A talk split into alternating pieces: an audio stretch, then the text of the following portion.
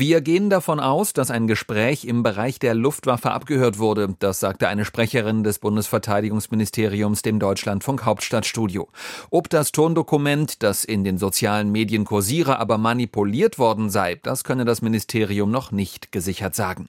Der deutsche Militärgeheimdienst MAD, also der militärische Abschirmdienst, prüft die Angelegenheit jetzt.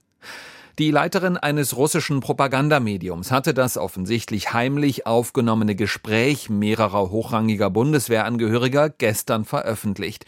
Unter anderem zu hören ist auf dem Mitschnitt der Inspekteur der Luftwaffe Ingo Gerhards, also der oberste Soldat der deutschen Luftwaffe. In der Aufzeichnung ist zu hören, dass die insgesamt vier Bundeswehrmänner zunächst harmlose Alltagsdinge besprechen.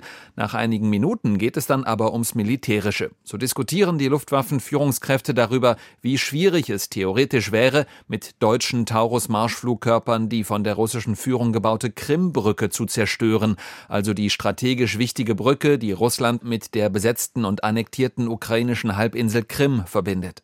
Auch wird thematisiert, wie viele der Taurus-Marschflugkörper in Deutschland überhaupt vorrätig sind und wie viele theoretisch an die Ukraine geliefert werden könnten.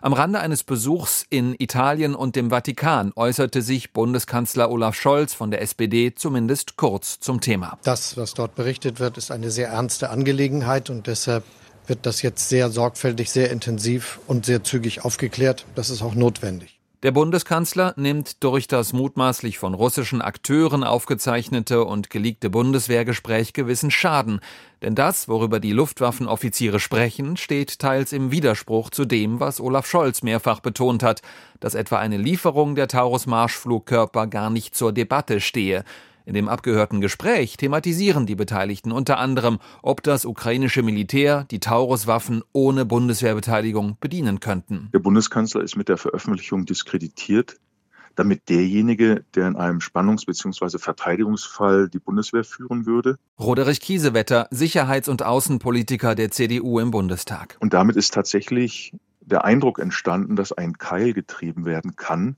zwischen militärischer Beratung und politischer Entscheidung. Unter anderem der Spiegel berichtet, dass es sich bei dem mutmaßlich abgehörten Gespräch um eine Schalte mit dem Online-Dienst WebEx handelte.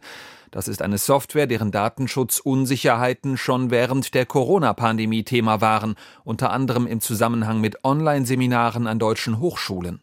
Die Frage ist also, warum ausgerechnet die Bundeswehr mit einem solchen System arbeiten würde.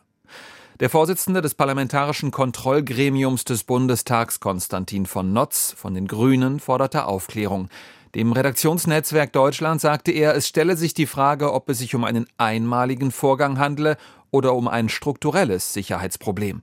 Der CSU-Verteidigungspolitiker Florian Hahn sagte der deutschen Presseagentur, Bundeskanzler Scholz müsse sich im Verteidigungsausschuss erklären. Der CDU-Politiker Roderich Kiesewetter sagte dem Deutschlandfunk, es stellt sich hier auch die Frage, wie verlässlich wir als Bündnispartner im Umgang mit sensibel einzustufenden Informationen sind und wie erpressbar ist der Bundeskanzler.